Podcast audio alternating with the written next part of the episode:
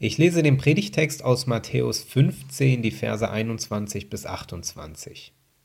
Und Jesus ging weg von dort und entwich in die Gegend von Tyros und Sidon. Und siehe, eine kanaanäische Frau kam aus diesem Gebiet und schrie, Ach Herr, du Sohn Davids, erbarme dich meiner. Meine Tochter wird von einem bösen Geist übel geplagt. Er aber antwortete ihr kein Wort. Da traten seine Jünger zu ihm, baten ihn und sprachen, Lass sie doch gehen, denn sie schreit uns nach. Er aber antwortete und sprach, Ich bin nur gesandt zu den verlorenen Schafen des Hauses Israel. Sie aber kam und fiel vor ihm nieder und sprach, Herr, hilf mir. Aber er antwortete und sprach, Es ist nicht recht, dass man den Kindern ihr Brot nehme und werfe es vor die Hunde. Sie sprach, ja, Herr, aber doch essen die Hunde von den Brosamen, die vom Tisch ihrer Herren fallen. Da antwortete Jesus und sprach zu ihr, Frau, dein Glaube ist groß, dir geschehe, wie du willst. Und ihre Tochter wurde gesund zu derselben Stunde. Meine Güte, da gibt es einige Probleme in diesem Text. Nicht nur in dieser Spannung und Beziehung, die man äh, da hören und lesen kann, sondern irgendwie entsteht das Gefühl, da stimmt was insgesamt nicht. Eine Frau in Not und Sorge und Jesus antwortet nicht. Und als er dann doch antwortet, da ist es schroff, da ist es ablehnend, er erklärt sich für nicht zuständig und erst ganz am Ende, da hilft er dann. Aber dazwischen steckt eine Geschichte, die irgendwie schwierig auszuhalten ist. Eine Geschichte, die nur schwer reinpasst in die Jesus-Erzählung oder in das Jesus-Bild, das man so hat. Er, der Menschen in ihrer Not begegnet, der gesellschaftliche Schranken überwindet, sich den Armen zuwendet, den Kindern, den Ausgestoßenen. Dieser Jesus zeigt hier ein ausgeprägtes Überlegenheitsdenken, eine Form von Nationalbewusstsein oder ähnlichem Dinge, die uns heute irgendwie sauer aufstoßen. Wie passt das, dass Jesus hier sagt, er ist nur zu, nur zu den Schafen Israels gesandt? Diese Geschichte ist schwierig, sie ist sperrig, sie ist anstößig. Jesus macht sich auf ins damalige Ausland. Dort trifft er auf eine Kanaanäerin und die bittet um Hilfe. Sie fleht um Hilfe und Jesus schweigt. Und als die Jünger sagen, Jesus, hörst du, wie laut die ist? Mach doch bitte irgendwas. Da belehrt er zuerst die Jünger und dann die Frau mit schroffen Worten. Wie passt das oder passt das überhaupt? Ich will mich mit drei Gedanken der Geschichte ein wenig nähern. Erster Gedanke, was vor der Geschichte passiert. Das zweite, was in der Geschichte passiert. Und als drittes, was nach der Geschichte passiert. Das klingt jetzt noch nicht sonderlich originell, aber vielleicht schafft es oder gelingt es damit, einen neuen, einen erweiterten Blick auf diese schwierige Geschichte zu bekommen. Die Geschichte hat eine Vorgeschichte, eine politische, eine soziale, eine ökonomische Vorgeschichte. Die Geschichte beginnt mit einer Lokalisierung. Da werden Ortsnamen genannt. Tyros und Sidon. Ausland zum einen. Und zum anderen waren das Küstenstädte. Reiche Küstenstädte wohlgemerkt. Der Hintergrund der Geschichte oder die Geschichte spielt auf dem Hintergrund eines wirtschaftlichen Konflikts. Tyros und Sidon gehören oder gehörten zu den reichsten Handelsstädten am Mittelmeer. Die handelten und ähm, ja, sie trieben Handel und Metall und Purpur wurden dort verarbeitet. Also durchaus Materialien, die damals von hoher Bedeutung und von hohem Wert waren. Das heißt, diese Städte waren reich. Durch Handel, durch Metallverarbeitung, durch Purpurverarbeitung. Anders als Galiläa, die Gegend, aus der Jesus kam und in der er hauptsächlich wirkte. Galiläa war damals größtenteils verarmt. Besonders schlecht ging es dabei der bäuerlichen Bevölkerung. Die Steuerlast drückte, die religiösen Abgaben waren hoch, die Kolonialherrschaft der Römer hinterließ ihre Spuren und, und, und. Und hier kommen Tyros und Sidon mit ins ökonomische Spiel. Tyros und Sidon und Galiläa standen in wirtschaftlichen Beziehungen. Tyros und Sidon, das waren Hafenstädte an einem schmalen Küstenstreifen vor den Bergen des Libanon. Und das dortige Agrarland reichte für die Versorgung der Bevölkerung nicht. Das heißt, die Lebensmittel, die die Menschen in Tyros und Sidon brauchten, die mussten zum großen Teil importiert werden. Woher? Aus Galiläa. Und warum war das schlecht? Nun, die landwirtschaftlichen Produkte Galiläas, die wurden zu einem gewissen Teil, zu einem großen Teil exportiert, anstatt dass damit die eigene, teilweise hungerleidende Bevölkerung ernährt wurde. Exportiert, wohin?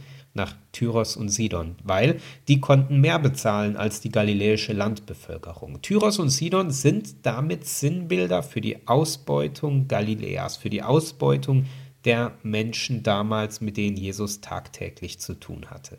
Denen ging es schlecht. Warum? Weil sie in einem ökonomischen Spiel zu den Verlierern gehörten.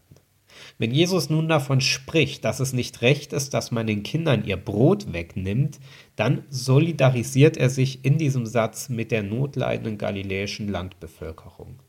Sie sollen das Brot bekommen und nicht die reiche Stadtbevölkerung, hier repräsentiert durch die kananäische Frau. Nun ist diese Geschichte aber damit nicht hinreichend erklärt, dass hier nur eine, äh, ein ökonomischer, sozialer Missstand angeprangert werden soll, sondern hier passiert noch mehr. Es bleibt nicht dabei. Es passiert noch mehr. Es kommt in diesem Gespräch noch mehr zum Tragen. Die Frau, die gibt nicht auf. Die gibt sich nicht damit zufrieden, hier über die sozialen und ökonomischen Missstände belehrt zu werden, sondern sie bleibt hartnäckig. Und mit dem Mute der Verzweiflung bittet und fleht sie und schließlich wendet sich Jesus ihr zu und an, und sie antwortet dann. Und, äh, und wie? Und wie sie antwortet. Normalerweise im Neuen Testament, Klammer auf, sonst immer, Ausrufezeichen, Klammer zu, wenn Jesus einen Lehrspruch oder eine Diskussion führt, ist er derjenige, der die Diskussion inhaltlich dominiert oder inhaltlich gewinnt, wenn man so ausdrücken will. Wenn Jesus einen Lehrspruch oder eine inhaltliche Diskussion hat im Neuen Testament, dann geht er als Sieger aus der Diskussion hervor. Hier nicht. Er sagt, es ist nicht recht, dass man den Kindern ihr Brot nehme und werfe es vor die Hunde. Sie aber sprach, ja Herr, aber doch essen die Hunde von den Brosamen, die vom Tisch ihrer Herren fallen. Die Frau nutzt Jesu Worte und Argumentation und hält dagegen. Und sie ist geschickt. Und das ist ja auch was dran. Wenn ich zum Beispiel bei uns zu Hause nach dem Abendbrot unter dem Tisch schaue, mit den Brosamen würde man etliche Hunde satt kriegen. Das ist ein gutes Argument, ein wichtiger Punkt, zu sagen, es reicht, es reicht doch. Das, was überbleibt, Jesus, das reicht, das reicht mir doch schon. Eine Frau widerspricht dem Lehrer. Eine Frau widerspricht einem Mann. Damals äh, reichte das schon, dass es eine unerhörte Situation war und dann hört dieser Mann noch drauf, dieser Lehrer, und sagt, okay, stimmt, dein Glaube ist groß, ich wende mich dir zu. Diese Stelle ist bemerkenswert und wichtig. Ich glaube, man unterschätzt leicht, wie wichtig sie ist. Denn hier wird nicht nur eine absolute Besonderheit erzählt, sondern hier ziemlich genau in der Mitte des Matthäusevangeliums passiert durch diese Frau, durch ihre Hartnäckigkeit etwas Wichtiges. Ihre Tochter wird wieder gesund und es passiert noch mehr. Dazu nochmal ein Blick in den Erzählkontext hier im Matthäusevangelium, das, was kurz zuvor und kurz danach passiert. Kurz zuvor wird die Speisung der 5000 erzählt. Speisung der 5000, da war was, ich rufe die Geschichte kurz in Erinnerung. Es, viele Leute kommen zusammen, wenig Essen ist da, die Menschen haben großen Hunger und dann ein Wunder von Jesus und alle werden satt. Und es bleibt sogar noch etwas übrig. Die Preisfrage, wie viel bleibt übrig? Zwölf Körbe. Zwölf, da war doch etwas. Wann immer zwölf in der Bibel auftaucht, ist das eine symbolische Zahl. Ein Symbol für die zwölf Stämme Israel. Ein Symbol für Israel, für das auserwählte Volk. Dann passieren ein paar Episoden im Matthäusevangelium, unter anderem die Geschichte hier mit der kanaanäischen Frau und kurz darauf, wenige Verse später, kommt eine zweite Speisungserzählung, ein zweites Speisungswunder, die Speisung der 4000. Wer immer mal wissen wollte, warum die Sache zweimal erzählt wird, hier kommt jetzt ein kleiner Hinweis. Die Story ist genau die gleiche. Viele Leute, wenig Essen, großer Hunger und dann ein Wunder von Jesus und alle werden satt und es bleibt etwas übrig. Preisfrage, wie viel? Sieben Körbe. Sieben. Auch das ist eine symbolische Zahl. Wann immer sieben in der Bibel auftaucht, ist das eine symbolische Zahl, ein Symbol für die Ganzheit. Sieben Tage dauerte die Schöpfung. Sieben Tage, das umfasst die Welt, die Schöpfung, alle, alles. Sieben Körbe, Preisfrage Nummer zwei. Was ist da drin in diesen Körben? Brotkrumen. Brotkrumen, die für alle reichen. Hier ist etwas passiert zwischen den zwölf Körben und den sieben Körben. Zwischen den Körben, die für ganz Israel gereicht haben, und den Körben, die für alle reichen. Dazwischen kam eine mutige Frau und warf sich vor Jesus und sagte, es reicht für alle. Die Brotkrumen reichen für alle. Und Jesus ließ sich überzeugen. Mich bewegt diese Geschichte sehr.